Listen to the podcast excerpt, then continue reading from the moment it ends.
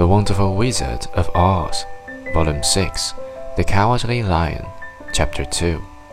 How long will it be? The child asked of the Tin Woodman. Before we are out of the forest. I cannot tell, was the answer.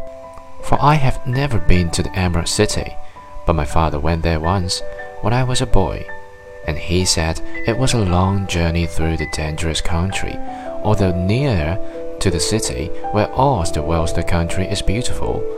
But I am not afraid so long as I have my oil-can, and nothing can hurt the scarecrow, while you bear upon your forehead the mark of the good witch's kiss, and that will protect you from harm.